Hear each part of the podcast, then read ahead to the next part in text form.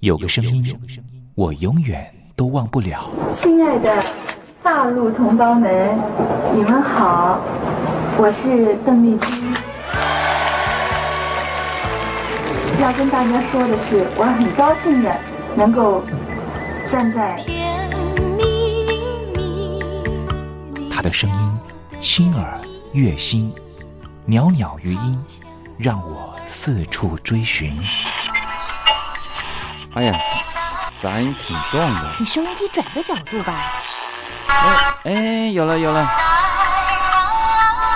我家里的碟哈，就邓丽君的碟，都是原来告别演演唱会的碟。他的声音在时代里定了锚，无论时间如何推移，跟着他，我找到了自己。所以，我爱邓丽君。是你是你，梦见的就是你。东山林制作主持。谢谢，谢谢，非常的感动，谢谢大家。梦见的就是你。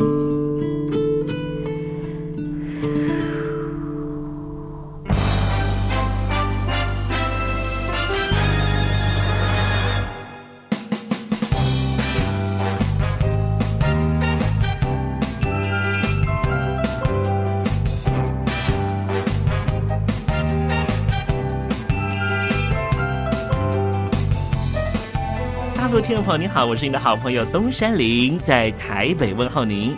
正在为您进行的栏目就是《我爱邓丽君》，我们的节目是每个礼拜一到每个礼拜天的凌晨一点钟和晚上的七点三十分准时在光华之声的频道为您服务。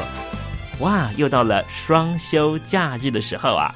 双休假日在家里头和家人团聚，或是呢和朋友出去玩乐，最重要的是什么呢？就是在双休假日的时候，千万一定要保有好心情啊！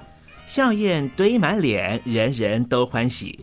这笑啊是什么呢？快乐的时候的面部表情，当然也可以是面部没表情，可是心里却很高兴啊。人家说笑口常开，笑不可抑，笑容满面，笑掉大牙，笑颜逐开，笑里藏刀。无论怎么样，都希望在我爱邓丽君的栏目里面，在双休假日的时候，东山林能够提供您满怀开喜的机会。在双休假日的“我爱邓丽君”的栏目里面啊，东山林啊特别为您推出的单元就是“丽君爱说笑”。邓丽君啊，据说是一个非常喜欢捉弄别人、搞笑的人啊。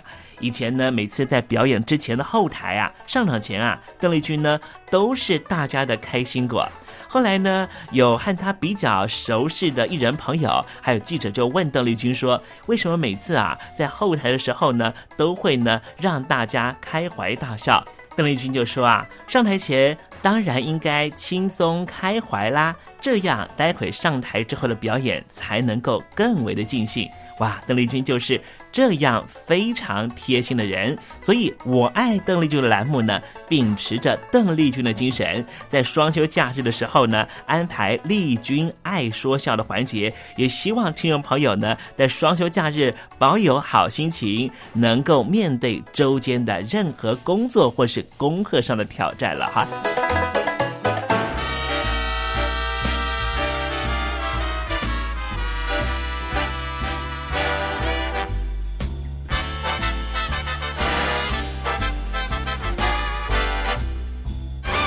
好，节目的一开始呢，先送上一首邓丽君的好听歌曲。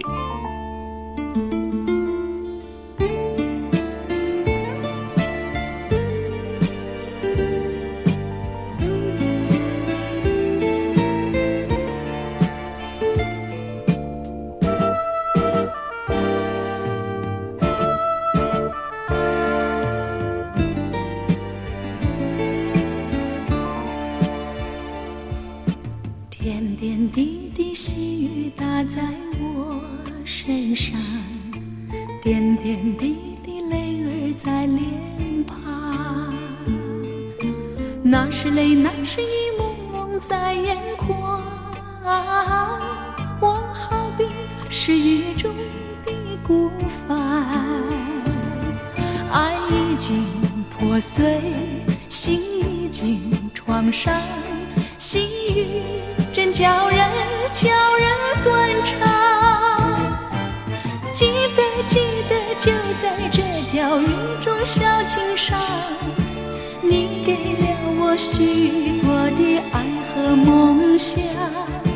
记得记得，就在这条雨中小径上，你留给我许多的恨和感伤。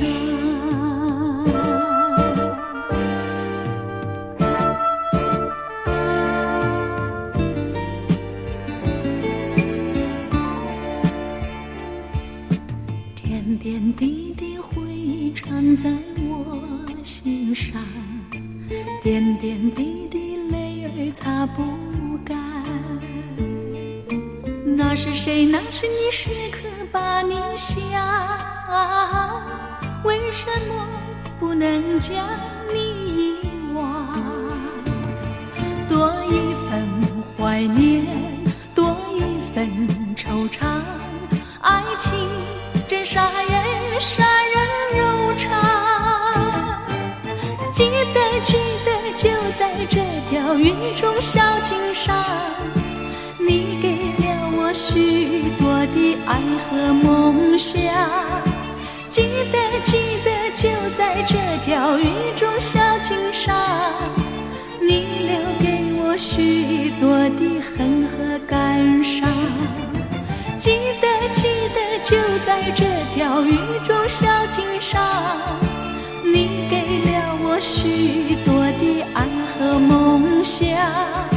记得，记得，就在这条雨中小径上，你留给我许多的恨和感伤。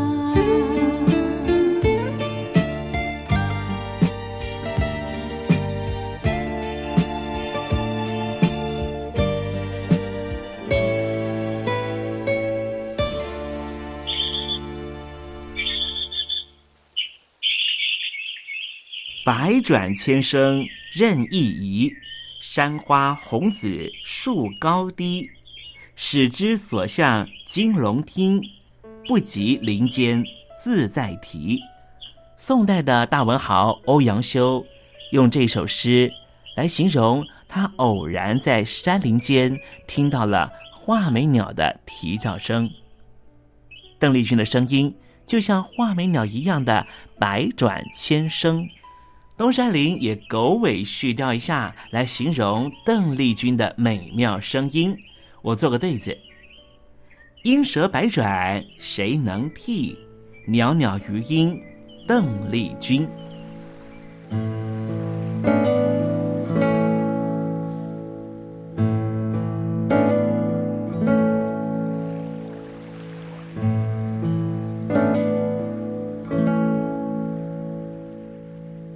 这里是光华之声，正在为您进行的栏目就是《我爱邓丽君》。我们的节目是每个礼拜一到每个礼拜天的凌晨一点钟和晚上的七点三十分，准时在光华之声的频道为您服务。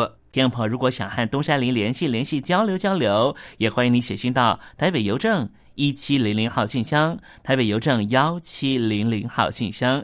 接下来为您进行的环节就是丽君爱说笑。丽君爱说笑，丽君爱说笑。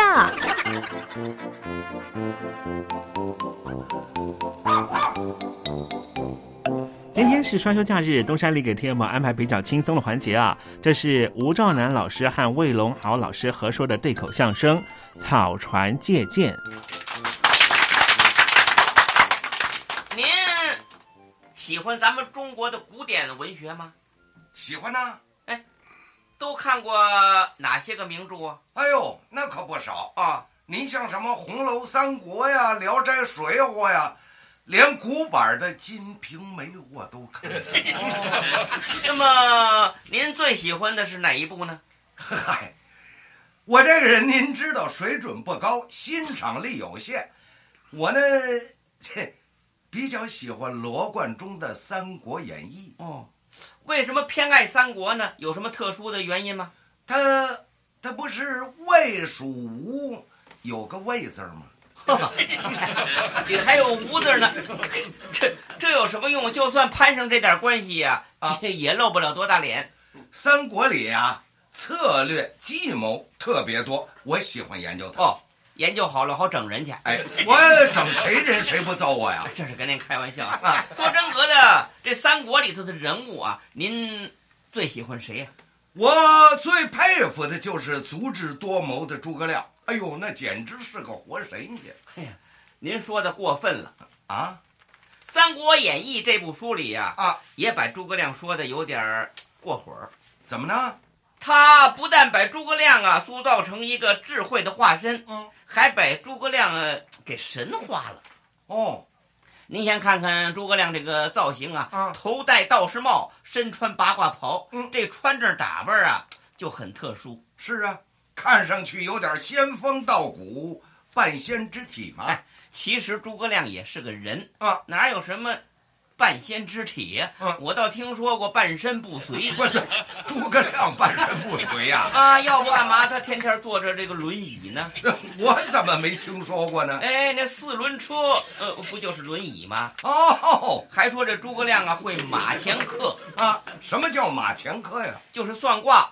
按照年月日时一推算，分这个大安、榴莲、素喜、赤口、小吉、空王，一算便知。嗯，您会算马前课，我会放马后炮，那不怎么样。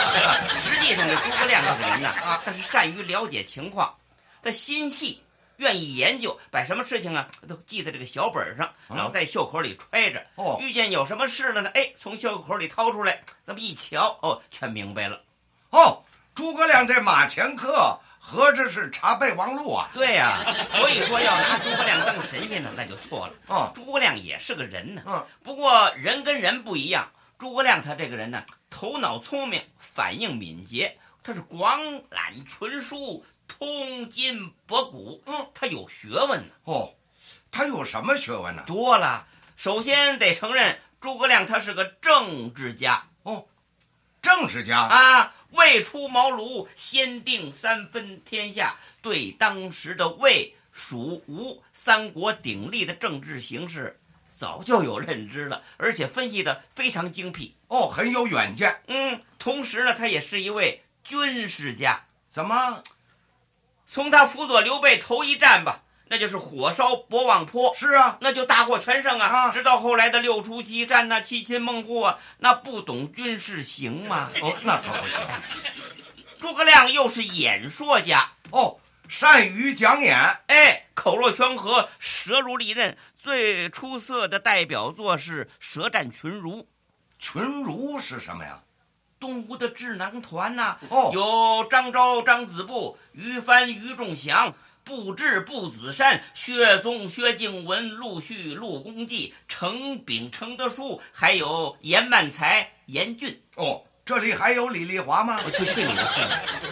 那么些个学者、专家、战略顾问，愣让诸葛亮一个人给说的没词儿了。哦，真能吹能侃呐、啊！哟、哦，那净耍贫嘴说大话可不行啊！啊，要得说的有条有理，有来有去，有凭有证，有根有据，不然那么些个群儒能心悦诚服吗？嗯，是得有两下子，并且这个诸葛亮也是文学家。嗯，他有什么著作呀？哎，前后《出师表》写的多好啊！其中那句“鞠躬尽瘁，死而后已”，至今不是还让大家引用呢吗？啊对，这两句成了不朽的名言了。诸葛亮还是位发明家啊！诸葛亮发明什么了？孔明灯，那是他发明的啊！他父姓诸葛，明亮，字孔明啊，拿他这个字来命名纪念他。哦。孔明灯的典故在这儿呢。对了，呃，诸葛亮还制造了木牛流马，呃，这我知道，那个又叫路车。哎，用这种车来运粮草，翻山越岭啊，比现在这个汽车呢，嗯，还方便。哦，不过他这项发明呢，有一个小小的缺点，在哪儿啊？嗯，他这种车的驾驶员不能在前面开，他是在后面开，呃，这推。我，这这可是推了，对。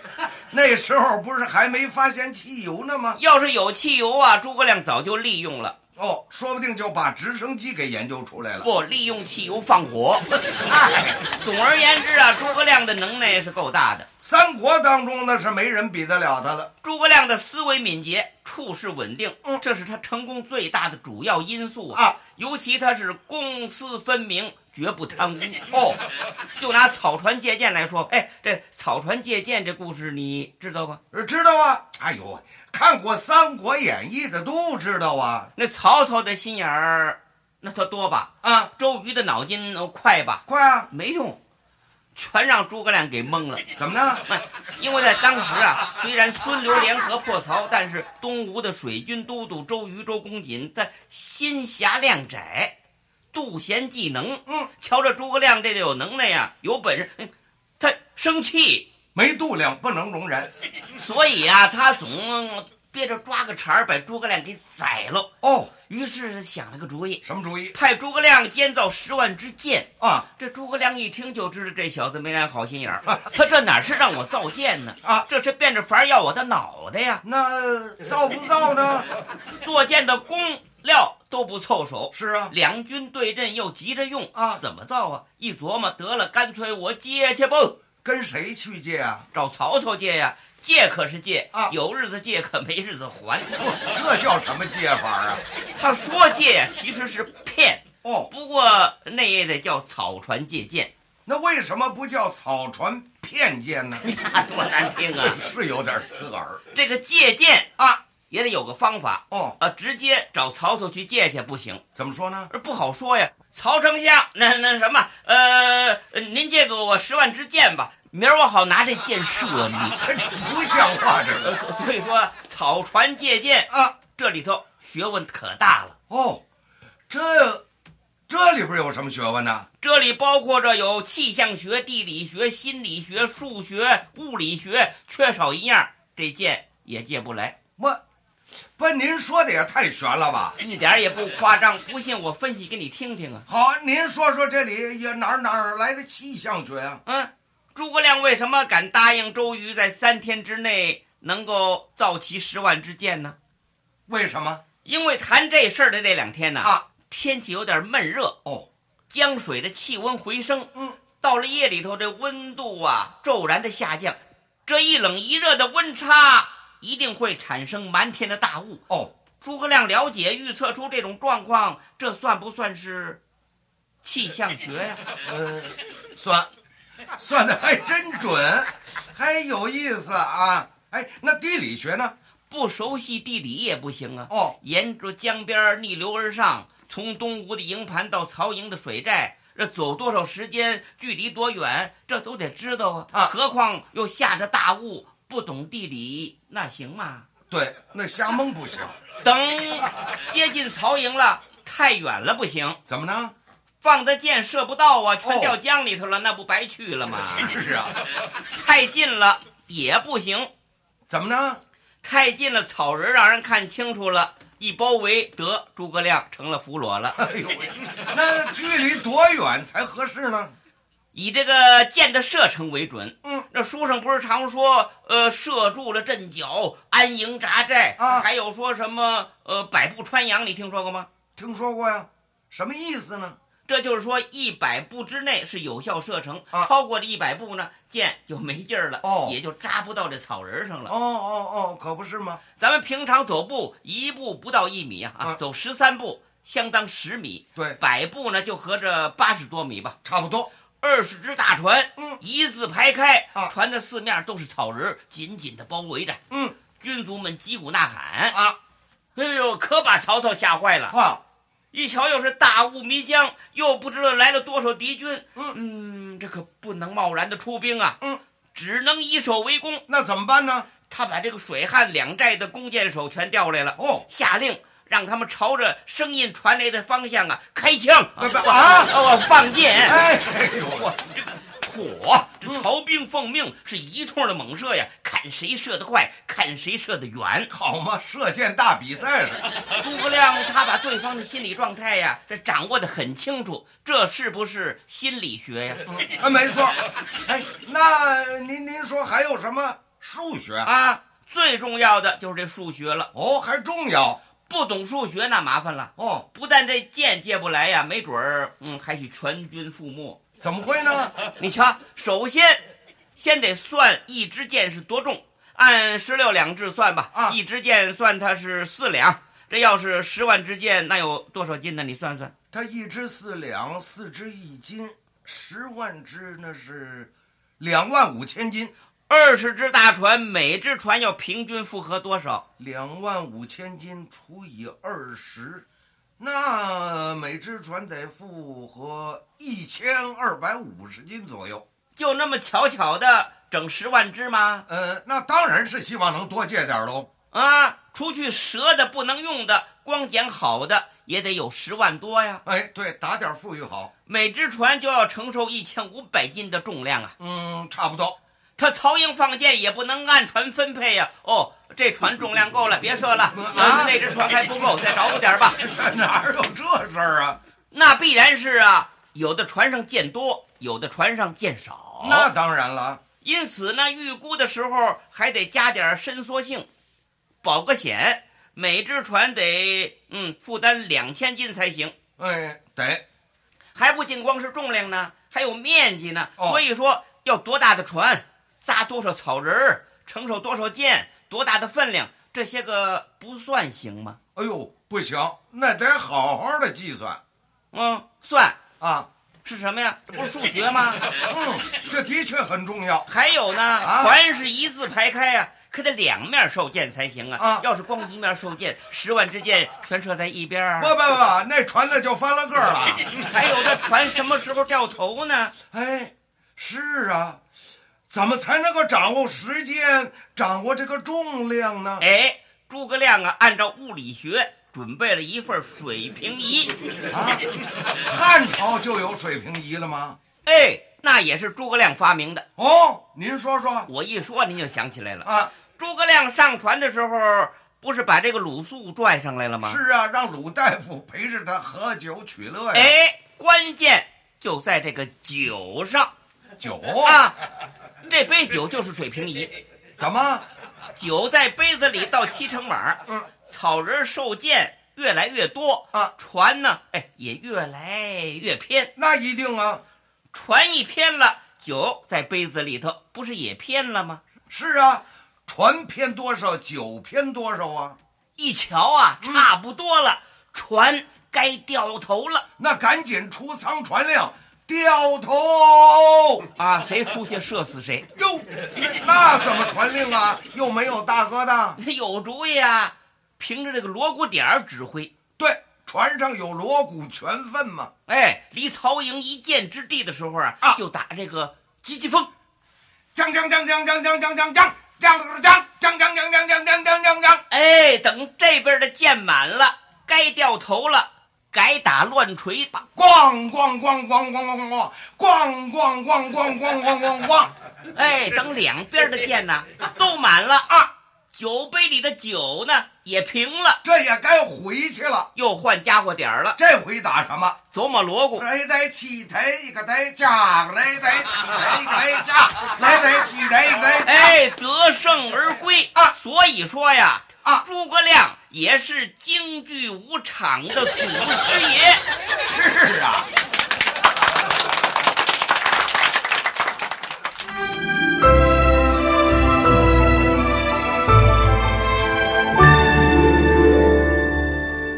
我在疫情下的生活。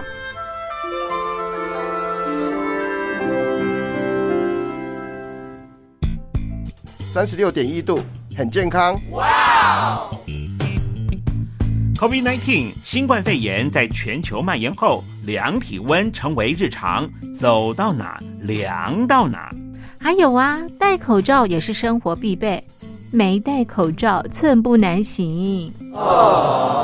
非常时期，能不要出门就不要出门，在家办公最安全。三餐买外送，购物到线上，尽量避免跟人接触。非得出门也要与人保持距离，小心再小心。回家后一定要勤洗手。啊，反正心里怎么说呢，也有点紧张，病情现在这么严重，心里总有点恐慌的。回去以后赶快的就，就是洗仔细的点儿，哎，洗彻底的点儿。而现在没有健康码、核酸检测，在大陆哪儿都去不了。出国旅游更是想都别想。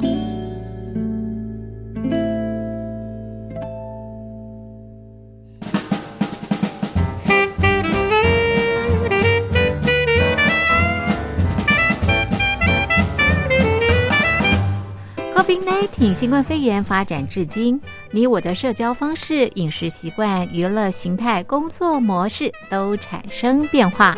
你的生活因为 COVID-19 新冠肺炎又有什么样的改变呢？马上写下来，参加征文活动。我在疫情下的生活就有机会得到短波收音机哦。活动从三月一日进行到五月三十一日。来信请寄台北邮政一七零零号信箱。台北邮政幺七零零号信箱，嘉陵东山零收。电子邮件请寄 lily 三二九 at m s 四五点 highnet 点 net，l i l i 三二九 at m s 四五点 highnet 点 net。我们期待您的来信。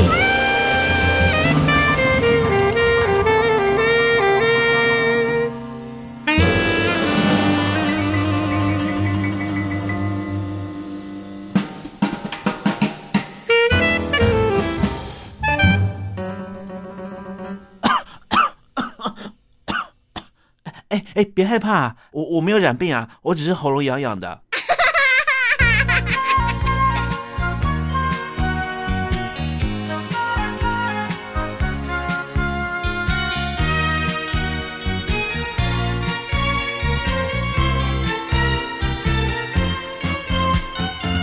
我怎能把你遗忘？